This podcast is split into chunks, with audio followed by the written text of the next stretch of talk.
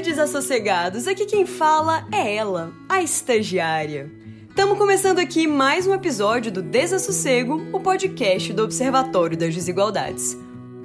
Pode rodar a vinheta aí.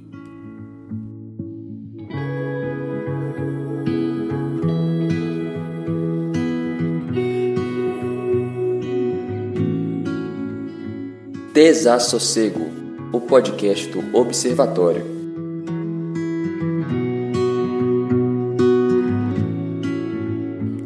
Observatório das Desigualdades é um projeto de extensão desenvolvido pelos alunos da Escola de Governo da Fundação João Pinheiro, sob a orientação de alguns membros do corpo docente. O conteúdo e opiniões expressas não refletem necessariamente o posicionamento da Fundação João Pinheiro ou do Conselho Regional de Economia de Minas Gerais nem tem o objetivo de levantar quaisquer bandeiras partidárias ou de posicionamento ideológico.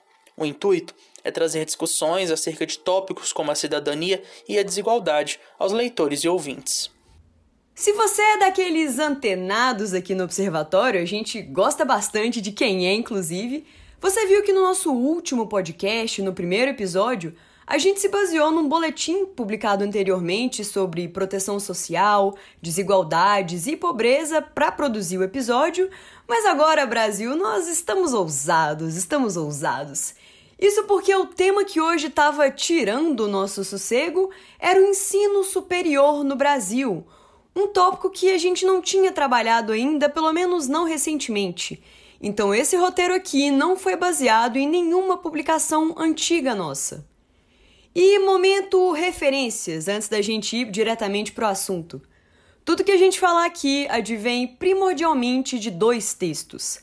O primeiro se chama A Expansão Recente do Ensino Superior, Cinco Tendências de 1991 a 2020, e o autor dele é o Adriano Souza Senkiewicz. Ele era então doutorando em educação pela Universidade de São Paulo, com intercâmbio na Universidade de Toronto, no Canadá, e pesquisador do Instituto Nacional de Estudos e Pesquisas Educacionais, Anísio Teixeira, atuando na Diretoria de Estudos Educacionais. E o outro texto, o segundo, foi publicado originalmente em inglês pela OCDE. OCDE é a Organização para a Cooperação e Desenvolvimento Econômico, um órgão internacional que é formado por países que trabalham ali juntos, principalmente para compartilhar experiências e para buscar soluções a problemas comuns que eles têm. Mas esse texto em específico da OCDE foi publicado esse ano mesmo, e o título da tradução que foi feita é A Educação no Brasil Uma Perspectiva Internacional.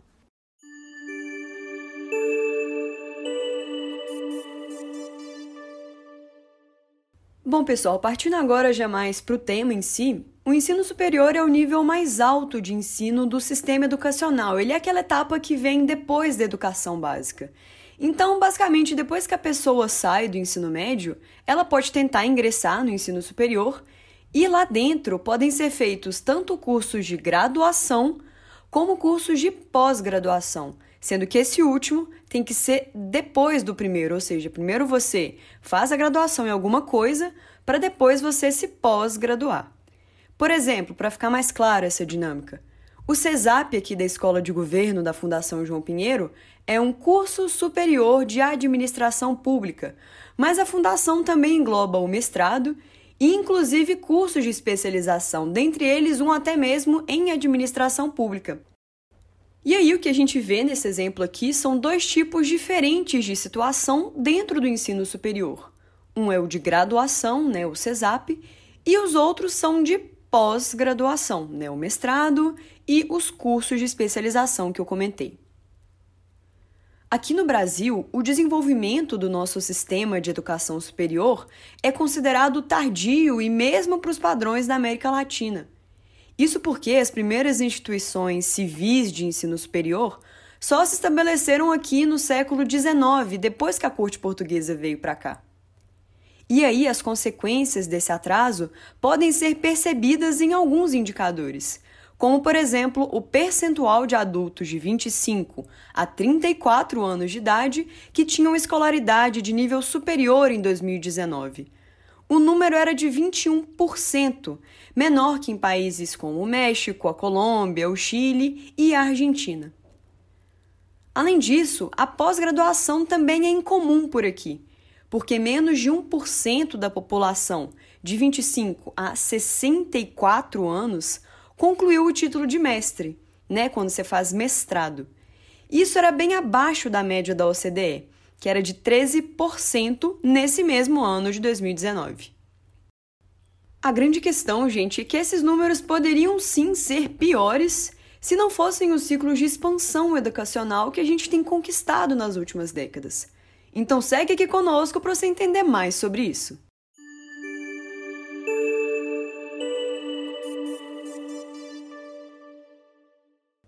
Depois de 300 anos de história colonial, a educação superior que a gente herdou foi uma marcada pela pouca democratização das oportunidades educacionais.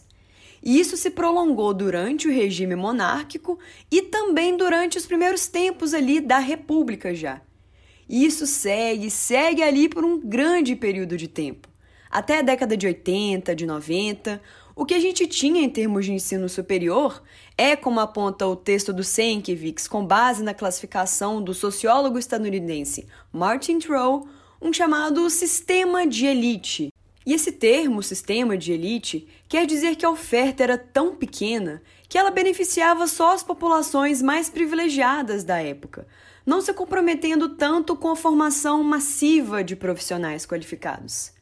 Tanto que em 93, por exemplo, Três em cada quatro jovens que acessavam o nível superior no momento pertenciam ao segmento socioeconômico mais rico da população brasileira. E o recorte racial, gente, seguia mais ou menos a mesma linha desse socioeconômico, com as universidades, com as faculdades, frequentadas quase que de maneira exclusiva pela população branca. Em 95, a gente tem que 8 em cada 10 jovens que acessavam o nível superior eram brancos. Isso já numa época em que se estimava que os não brancos, ou seja, os pretos, os pardos, os indígenas, contabilizavam metade dos jovens da população.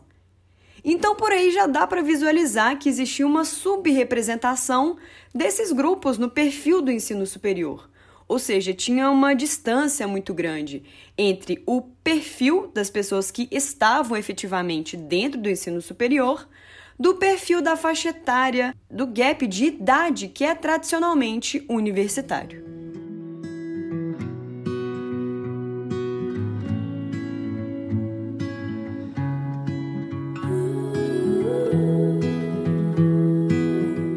Modo parênteses.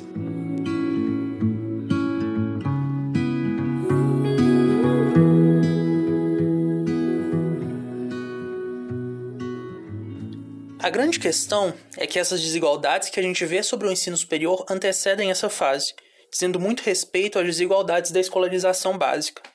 Nessa época aí que a gente está falando, a proporção de jovens entre os 18 e os 24 anos que completavam o ensino fundamental e o médio já era baixa de forma geral, e menor ainda para a população não branca. Enquanto 27% dos jovens brancos e amarelos concluíam o grau secundário em 95, Somente 11% dos pretos, pardos e indígenas conseguiam isso.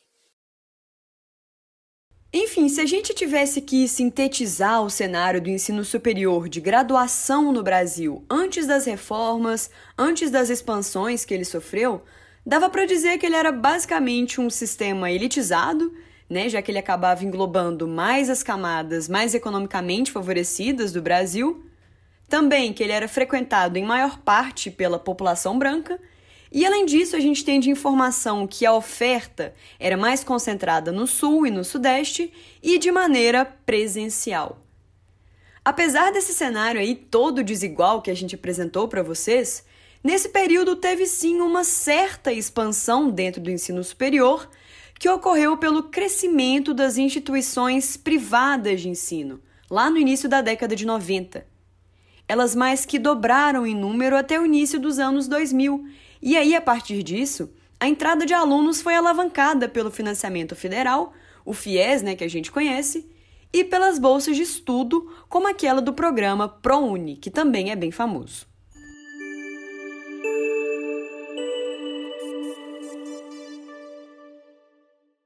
Olha, eu sei que vocês estão cansados de ouvir minha voz, mas não preocupa não que eu vou parar de falar um pouco. Hoje o Desassossego trouxe para vocês um convidado muito especial para o nosso podcast e ele vai falar um pouco para a gente das mudanças que o ensino superior teve depois daquelas reformas que a gente comentou já, que visavam ampliar o acesso geral ao ensino superior e reduzir as desigualdades dentro dele.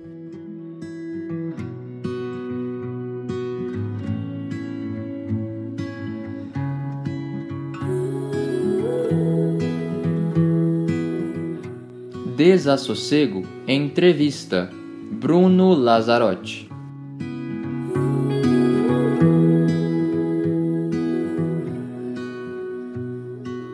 Bruno Lazzarotti é doutor em Sociologia e Política pela Universidade Federal de Minas Gerais.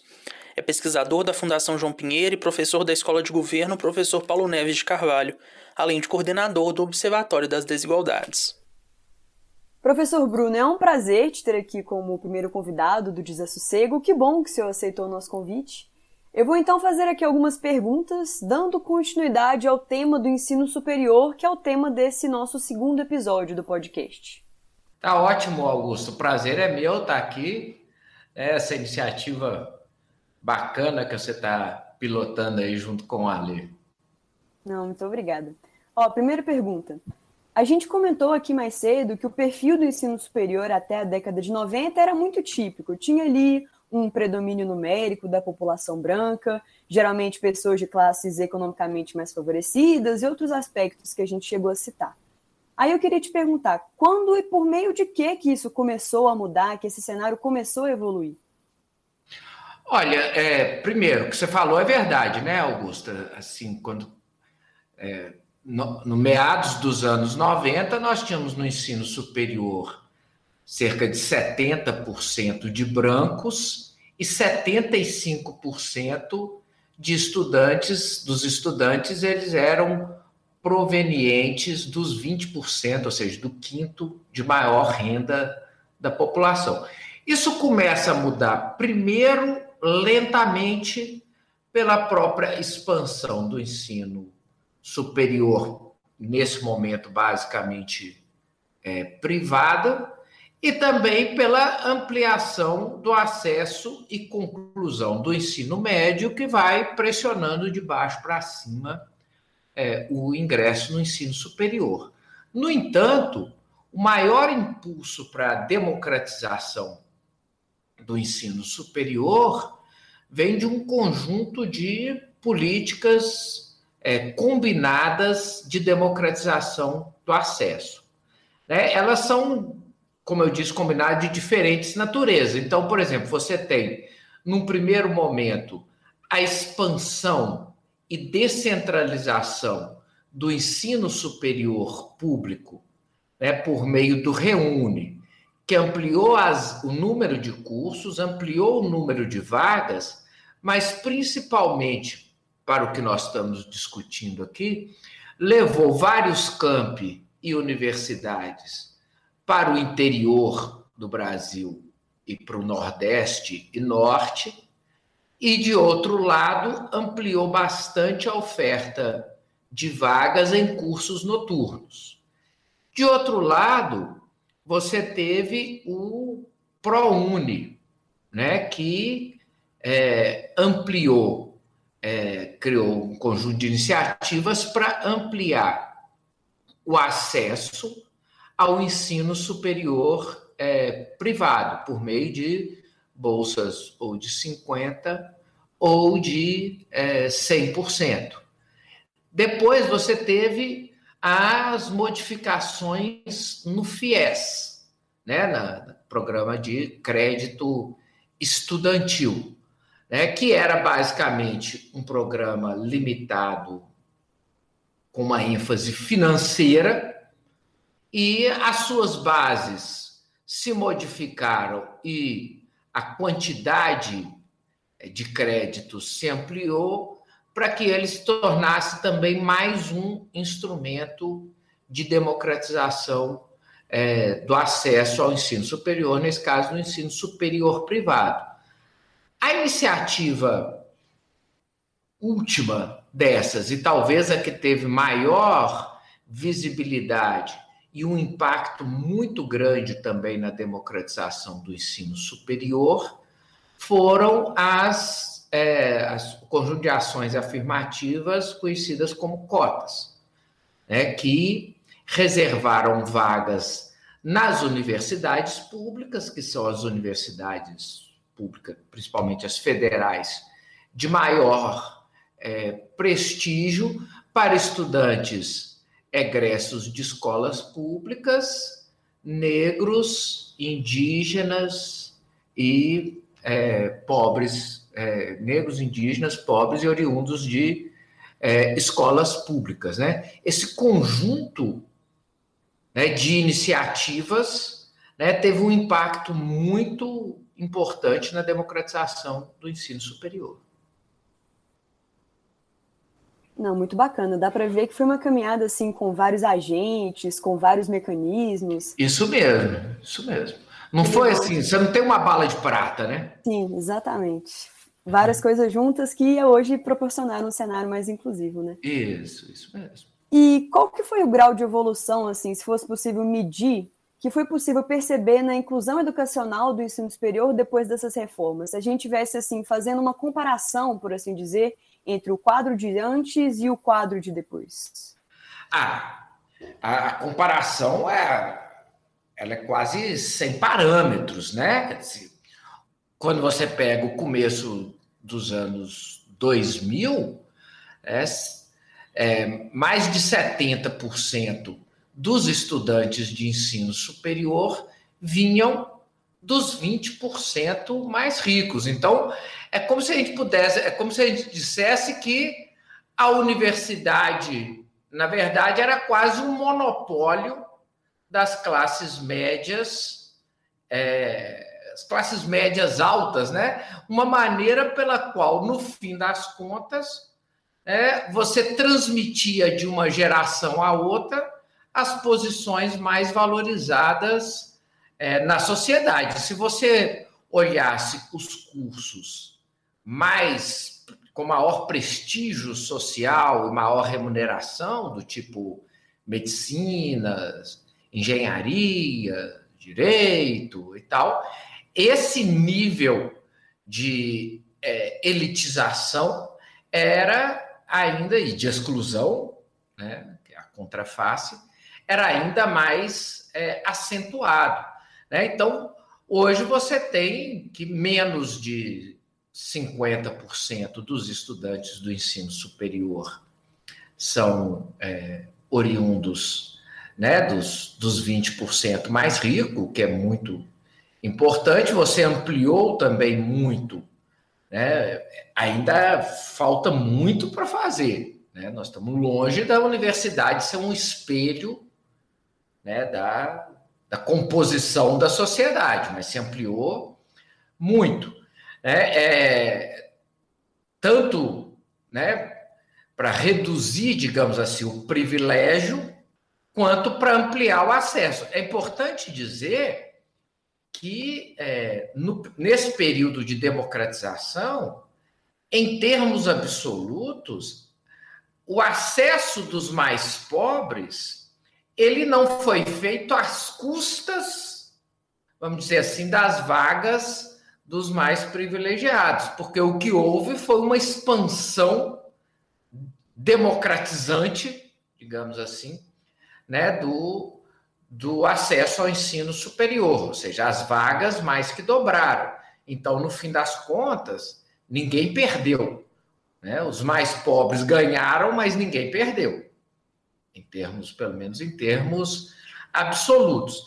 E o efeito, se o efeito é generalizado no ensino superior, ele é muito mais acentuado naqueles cursos, como eu disse, como medicina, engenharias e tal, que eram os cursos mais excludentes.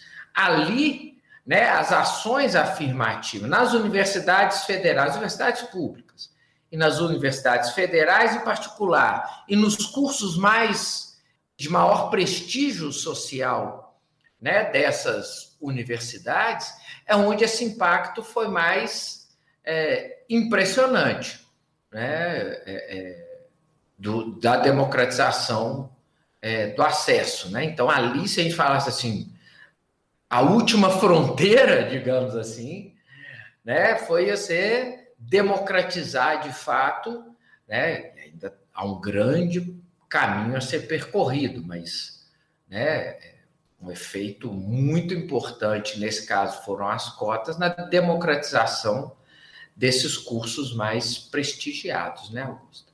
Sim, e professor, agora pegando esse gancho do caminho a ser construído que você mencionou, a gente falou do passado, a gente falou da relação desse passado com o presente, né, numa comparação. E agora a última pauta, vamos falar de, de futuro.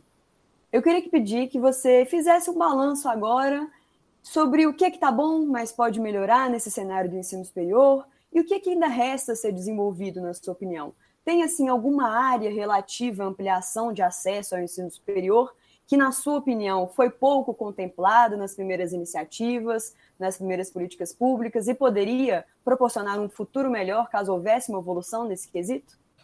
Olha, você tem. É, a primeira coisa, né, é, Augusta? Nós vivemos numa situação de tanto retrocesso social que a primeira coisa que a gente tem que lutar é para não piorar, né? A gente fica pensando em melhorar, mas nós temos que lutar para não piorar, né? Para é, não haver retrocessos e, se possível, né, haver é, aperfeiçoamentos. Né? Nós vamos ter uma revisão da lei de cotas e de outras ações afirmativas, né? Estão previstas já na, legalmente, né? salutar que haja um debate, mas ele tem que ser feito para ampliar a capacidade democratizante né, dessas, desse conjunto de ações afirmativas. Em vários casos, já houve retrocessos importantes, né, como é, no caso do próprio ProUni, no caso do próprio FIES, no caso, e eu vou tocar nesse ponto que é muito importante, é, de novo, da Ketkin, das ações de apoio à permanência dos estudantes né, que ingressam por esses é, instrumentos né, no, no ensino superior, e a gente espera que não haja mais retrocessos e que a gente consiga recuperar aí a, a capacidade de intervenção né, das políticas nesse campo. Mas existem coisas que a gente tem que pensar. A primeira delas é essa, né? A, a, a gente pode dizer que a, a equidade, Augusta, ela é um alvo móvel. Né? Então, quando você consegue né, democratizar né, um, um âmbito, um espaço, né, ela se desloca para frente. Né? Não existem em políticas públicas não existem soluções que não gerem novos problemas. Né? O que, é que a gente fica buscando são problemas melhores, às vezes são até maiores, mas que sejam problemas melhores. Então, a democratização do acesso, ela produziu outro problema, que são as condições de permanência e desempenho. Mas é obviamente um problema melhor do que a exclusão, não é isso? Então, uma coisa que a gente tem que pensar é como fortalecer e aperfeiçoar as ações de permanência para evitar né, que haja uma que você garanta o acesso, mas lá para frente né, a, a, evasão ou o abandono se torne né, uma ameaça né, para os estudantes que conquistaram aí, às vezes, como sendo primeiros de suas famílias ou de suas gerações, né, o acesso ao ensino superior, né? Então, né, moradia estudantil, alimentação, estágio, né, oportunidades é, de iniciação científica e por aí afora, né? São é, ações importantes para a gente pensar, né? É, e também, às vezes, aperfeiçoamento nos próprios instrumentos de seleção. Um dos problemas, por exemplo, é, que vem sendo discutido nas cotas é o que, que corre o risco de acontecer uma superseleção, né? uma hiperseleção dentre o público-alvo das cotas. Então, por exemplo, é, alguém é, tem gente que defende, e é importante que se faça o debate sobre isso, né? um debate aberto, né? está longe de haver consenso sobre isso, mas tem gente que defende, por exemplo, que todos deveriam se candidatar, é, vamos dizer assim, na ampla concorrência.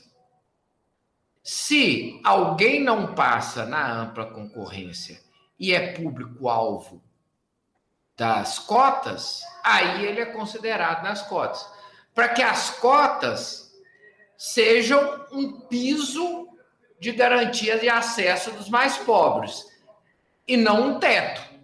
Se, se todos os possíveis candidatos à cota só concorrem com todos os possíveis candidatos às cotas, no fim das contas, né, aquilo se transforma em um teto e não em um piso. Né? Então tem gente que defende isso. Por isso é que os instrumentos eles têm que ser pensados. Mas é sempre esse debate está sendo feito com razão, com muito receio e muito cuidado, porque nós vivemos um período de é, ataque e de defensiva das ações afirmativas e das ações de promoção da equidade no Brasil, tanto do ponto de vista dos instrumentos de política pública, do orçamento, quanto do ponto de vista do debate na opinião pública. Então a gente tem que colocar com muito cuidado essas, né, essas propostas e tal, porque a chance de que você mude para pior também existe esse risco sério. Então, nós temos que fazer um debate, mas igual aqui, né? um debate informado e pensando como ampliar a, a capacidade de democratização desse, desse acesso. Né? Com certeza. A administração pública é uma área muito complexa, né, professor? A gente costuma dizer em sala de aula aqui no CESAP que é impressionante, só tem escolha difícil a ser feita pelos gestores, e que se você tiver na sua frente alguma decisão que for muito fácil de tomar, você pode desconfiar, pode rever, Exato. revisar ali, que tá estranho. o pessoal estranho. brinca e fala isso, né?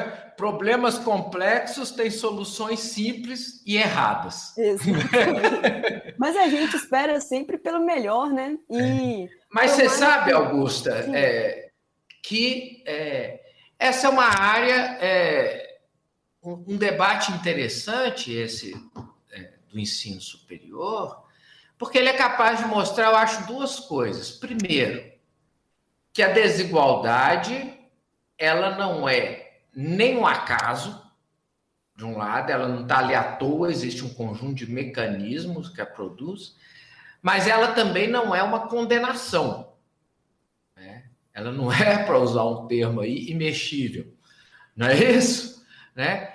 E que políticas públicas, né, principalmente se ambiciosas, bem desenhadas e operadas de forma contínua e articuladas, podem sim alterar o que aconteceu num período relativamente curto no ensino superior é, no Brasil, né, é algo muito impressionante em termos né, de democratização do acesso de um né, instrumento importante de mobilidade social no Brasil, que é o acesso ao ensino superior.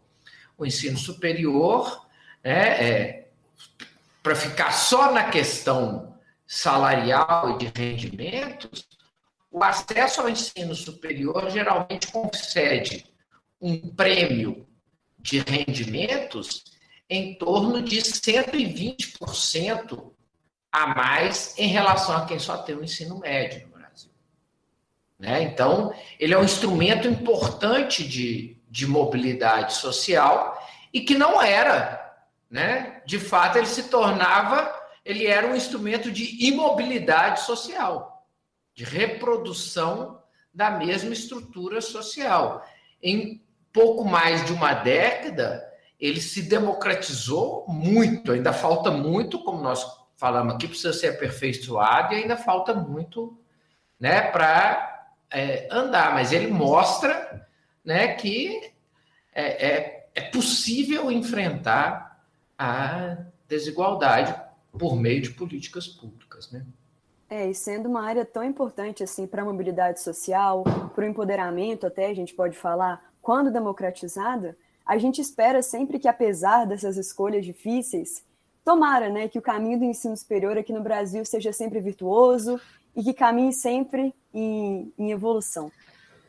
Ô, professor, é, o Desassossego agradece demais pela entrevista. Eu tenho certeza de que ela elucidou diversas questões aqui para os nossos ouvintes e que a partir disso eles vão ter uma visão muito mais embasada da, dessa pauta né, do ensino superior, que, como a gente vem falado, é muito relevante e agora, a última coisa, o senhor gostaria de fazer alguma consideração final?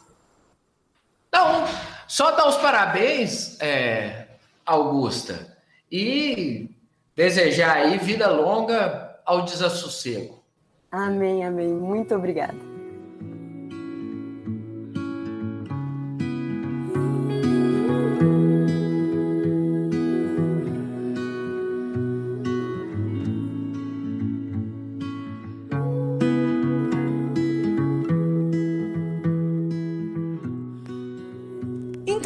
Ficamos por aqui, desassossegados. Muito obrigado por aguentar nossa falazada e até mês que vem no próximo episódio do Desassossego.